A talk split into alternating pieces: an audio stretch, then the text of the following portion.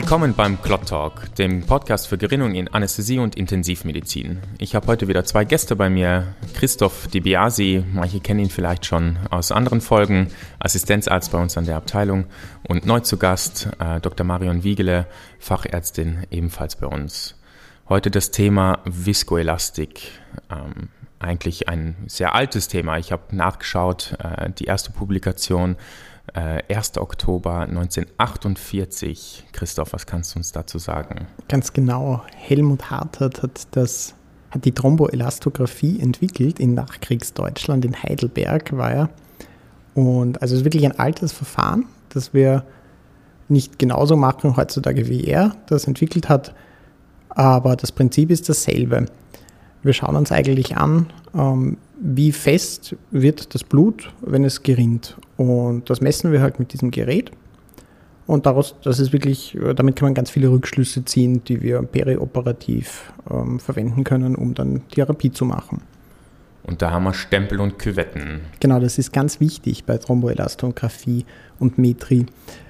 Ähm, das Blut ist in einer Küvette drinnen und da kommt dann ein Stempel rein und da, die verschieben sich dann relativ zueinander. Also je nach Gerät oszilliert einmal die Kuvette oder es oszilliert der Stempel.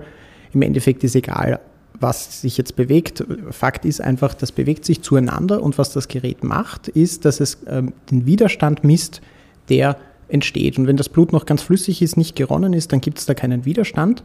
Dann zeigt mir das Gerät quasi eine Nulllinie an und je mehr Widerstand sich im Laufe der Blutgerinnung ähm, entwickelt, desto höher wird die Amplitude, die da gemessen wird. Und das ist auch ganz plastisch, wer dann schon mal einen, ein Blutgerinnsel so angeschaut hat oder den vielleicht mit Handschuhen angegriffen hat, der merkt, das ist auch wirklich so gummiartig und halt ein Festkörper. Und wie gesagt, das Prinzip ist ein altes. Äh, die Geräte heutzutage sind, äh, funktionieren ein bisschen anders, aber dieses Prinzip ist dasselbe. Und die, also wir es gibt da wirklich eine Reihe von Geräten von unterschiedlichen Herstellern. Wir haben bei uns äh, in Verwendung das Rotem, Rotationselastometrie und auch neuerdings das Glot Pro, was die Weiterentwicklung gibt, äh, ist. Es gibt aber eben wirklich ganz viele andere im amerikanischen Raum, zum Beispiel Tech. Das, äh, darauf gehen wir jetzt aber eigentlich nicht näher ein. Man kann vielleicht auch noch äh, hinzufügen, eben eine Weiterentwicklung ist auch die Sonoreometrie, wo äh, ohne Küvetten und Stempel, wo mit äh, ultraschallinduzierter Oszillation gearbeitet wird, auf die wir aber in dieser Folge nicht weiter eingehen, weil wir eben dann die Tests verwenden, die wir bei uns aus dem Haus kennen.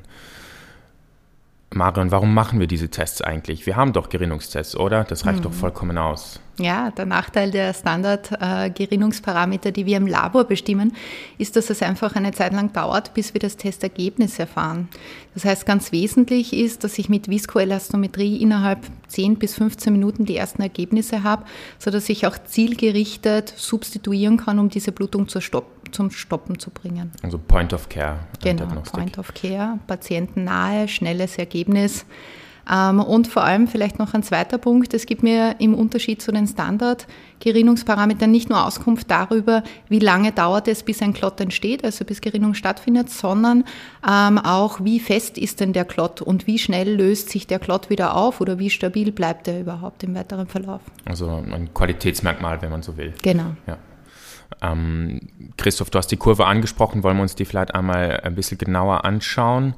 Die ähm, Amplitude wird in, historisch gesehen in Millimetern ausgedrückt und ähm, auch konformmäßig hat man sich eigentlich darauf geeinigt, die Kurve zu spiegeln. Das heißt, es entstehen so ähm, Weingläser, wenn man will. Ähm, für die Zuhörer und Zuhörerinnen in den äh, Show Notes findet ihr auch nochmal ein exemplarisches äh, Beispiel. Und magst du uns vielleicht einmal ein bisschen erklären, welche Werte man da daraus lesen kann? Genau. Also man kann natürlich einfach die Kurve anschauen und äh, gibt dann, wenn man das ein paar Mal gemacht hat, gibt es doch schon so richtige Blickdiagnosen, wo man sagt, okay, das ist Fibrinolyse ganz eindeutig oder nicht. Äh, also man kann zum einen die Kurve anschauen und dann spuckt aber das Gerät eben auch immer so Messwerte aus. Die sind dann natürlich gerätespezifisch und es gibt gerätespezifische Normwerte. Muss man sich jetzt also auch nicht merken. Aber grob, wenn man sich das jetzt einfach überlegen möchte, kann man das in unterschiedliche Phasen einteilen, diese Kurve. Ähm, am Anfang ist eben noch Flatline bei der Amplitude. Das ist, äh, hier findet jetzt die Gerinnung gerade statt, das, die plasmatische Gerinnung und es äh, amplifizieren sich alle Blutgerinnungsfaktoren und am Ende entsteht dann Thrombin und Fibrinogen wird zu Fibrin. Und sobald das passiert und das Blut quasi beginnt ein bisschen fester zu werden, dann habe ich die, äh, dann merkt das das Gerät, misst das das Gerät und dann habe ich den ersten Wert, die Clotting Time, die CT. Das Glasstiel, wenn man so will. Genau.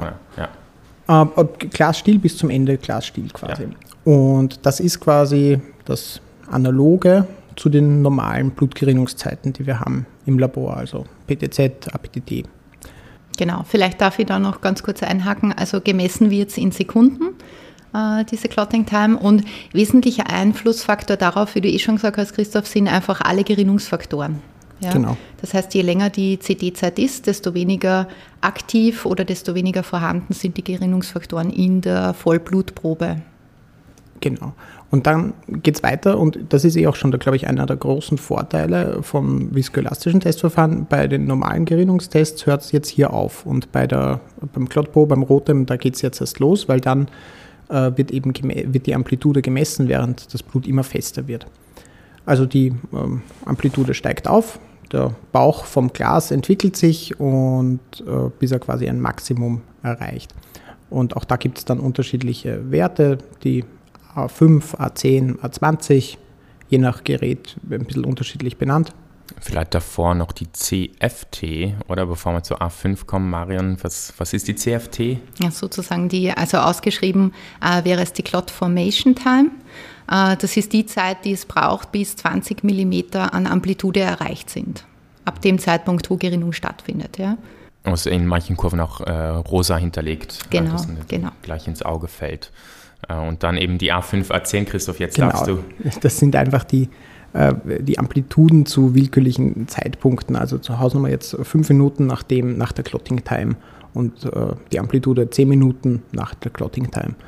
Und der große Vorteil davon ist jetzt, dass die Amplitude nach fünf Minuten, also die A5 und die A10, die korrelieren eigentlich sehr gut mit der MCF, mit der maximalen Clot Firmness, die aber meistens erst so nach Hausnummer 30 Minuten oder so erreicht wird. Und das heißt, wenn ich mir dann nach 5 Minuten oder 10 Minuten den Wert anschaue, habe ich schon, kann ich eine gute Vorstellung darüber entwickeln, wie wird die finale Klotfestigkeit sein.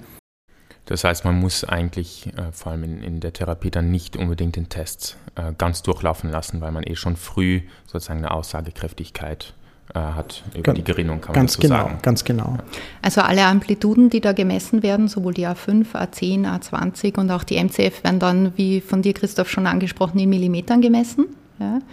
Und ähm, wesentliche Einflussfaktoren für die MCF sind dann die Thrombozyten bzw. das Fibrinogen und auch der Faktor 13. Diese drei Faktoren ähm, machen den Klott fest. Genau. Und in der MCF sehe ich dann äh, kann ich beurteilen, gibt es einen Fibrinogenmangel, gibt es einen Thrombozytenmangel.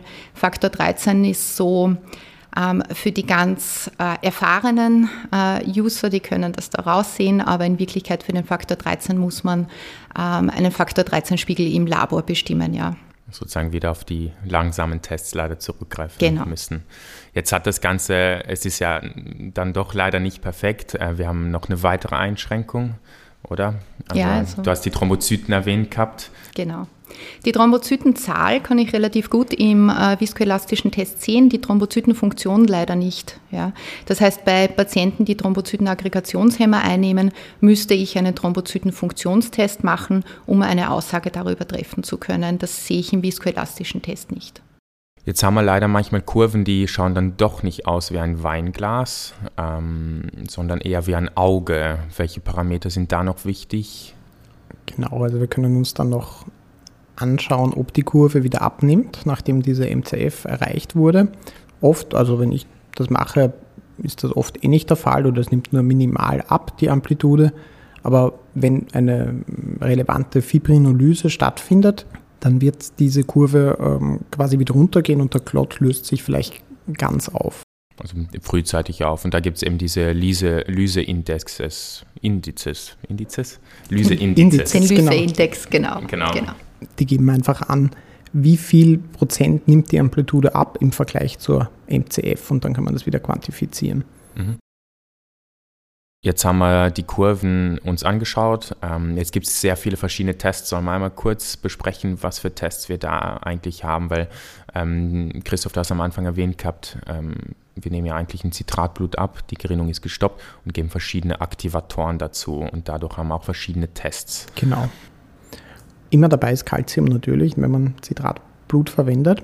Und also ich nehme meistens, wenn ich einfach im OP stehe und es blutet und ich möchte einfach mal eine Aussage haben über die Gerinnung, dann nehme ich meistens zwei Tests ab, äh, nämlich Extem und, und FIPTEM, so heißen die beim Rotem, die heißen je nach Hersteller immer anders, aber äh, meistens irgendwie so in der Art.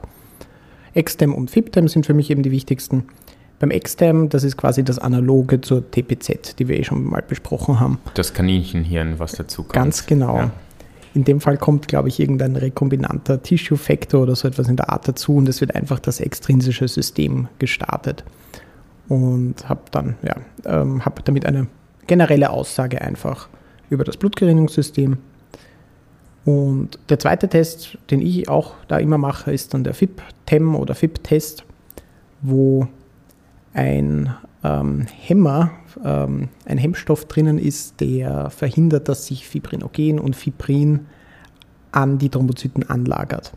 Zytochalasin D. Für alle, die es ganz genau wissen wollen, muss man sich aber nicht merken. Ich glaube, die, die wesentliche Message ist im FIPDEM, äh, es, der gibt Auskunft über die Fibrinogen- äh, oder Fibrinaktivität an diesem, die Beteiligung an diesem Klott, genau. Genau, ich habe es mir nicht gemerkt. Äh, der thrombozytäre Anteil ist sozusagen weggestrichen. Genau. Und wir kriegen eine Champagnerflöte, wenn man so will, genau. ja, vom, vom, Weinglas zum, zum Shampoos. Ja. Genau, und dann gibt es dann ja auch, je nachdem, welchen Algorithmus da man verwendet, gibt es dann halt bestimmte Grenzwerte, wo man sagt, okay, da muss man jetzt Fibrinogenkonzentrat zum Beispiel geben oder eben nicht.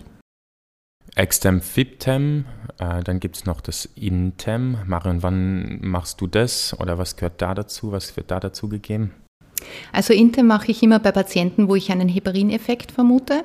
Ähm, Faktor 8-Mangel wird dort auch ganz gut angezeigt und äh, beides würde sich in einer relevanten Verlängerung der CD-Zeit ähm, äußern.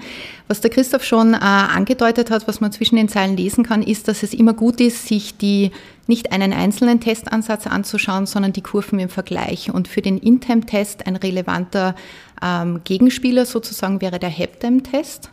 Äh, Im Heptem-Test ist Heparinase drinnen, das heißt, der Effekt vom Heparin wird antagonisiert. Ist die CD-Zeit im Heptem wesentlich kürzer als die im Intem, dann weiß ich, dieser Patient hat Heparin äh, bekommen und könnte mit einem Protamin zum Beispiel antagonisieren.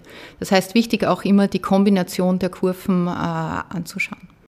Und da haben wir eh nochmal einen letzten Test, wenn man jetzt die klassische ähm, Viskoelastik sich anschaut. Ähm, Christoph, ich glaube, du weißt ja schon, was ich meine. Ich musste kurz nachdenken. Es gibt den Aptem noch. Das ist der halt, der beim Rotem noch dabei ist. Ähm, beim Aptem geht es darum, findet eine Fibrinolyse jetzt statt oder nicht. Wenn man sich äh, ein Extem ein Extem anschaut und da geht die Amplitude wieder zusammen, der Klot lysiert augenscheinlich, kann man da noch das Aptem dazu machen. Da ist Aprotinin dabei, ist ein Hämmer der Fibrinolyse und wenn die, der Grund für diese Abnahme der ähm, Amplitude im Extem wirklich ist, dass eine Fibrinolyse stattfindet, dann wird der Klot im Aptem stabilisiert sein und wird eben nicht zusammenfallen. Und in Kombination dieser beiden Befunde äh, kann man dann quasi sagen, Fibrinolyse, ich muss vielleicht einen Fibrinolysehemmer geben oder eben nicht.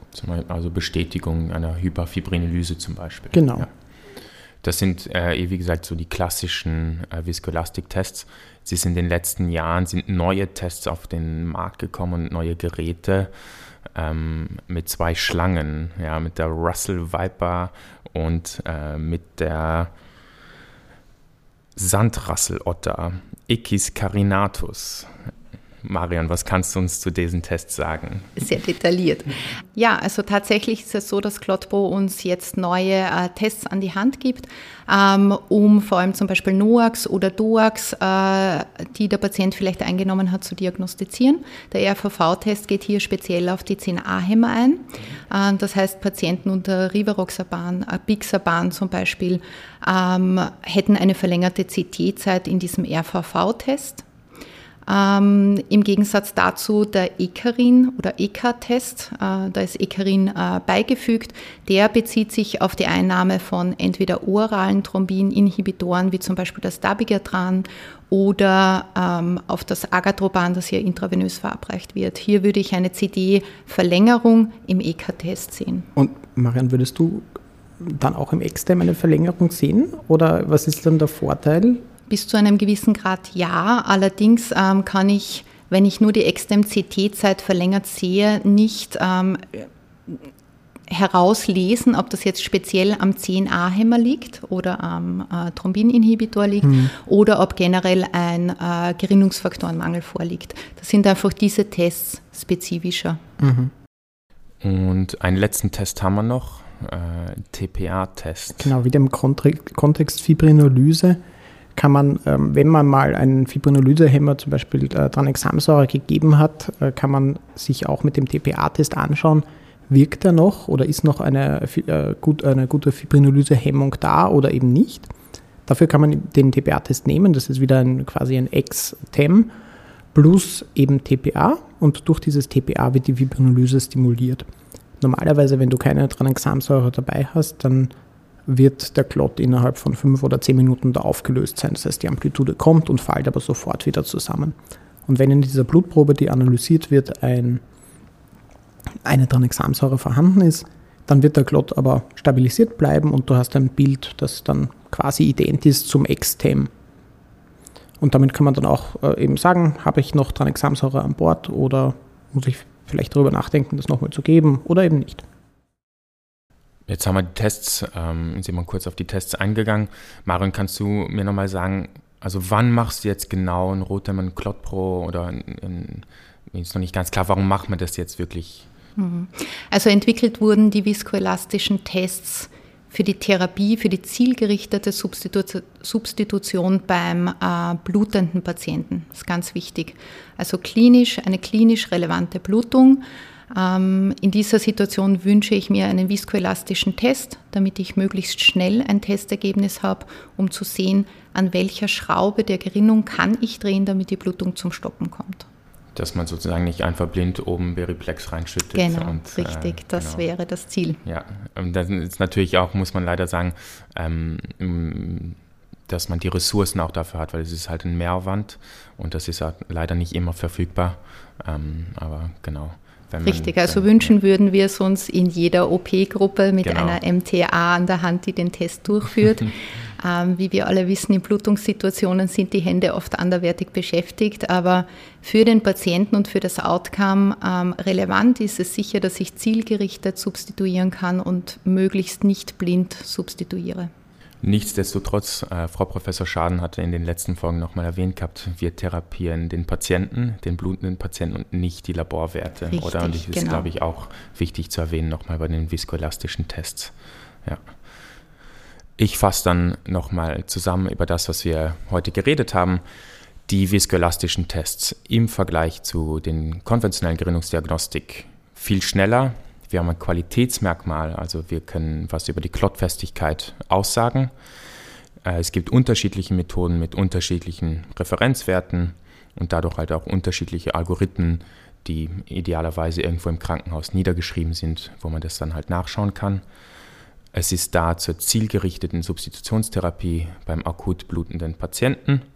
Als Einschränkung äh, wichtig zu erwähnen, dass es eben die Thrombozytenfunktion nicht mit abbildet und eben wir therapieren den Patienten und nicht die Laborwerte.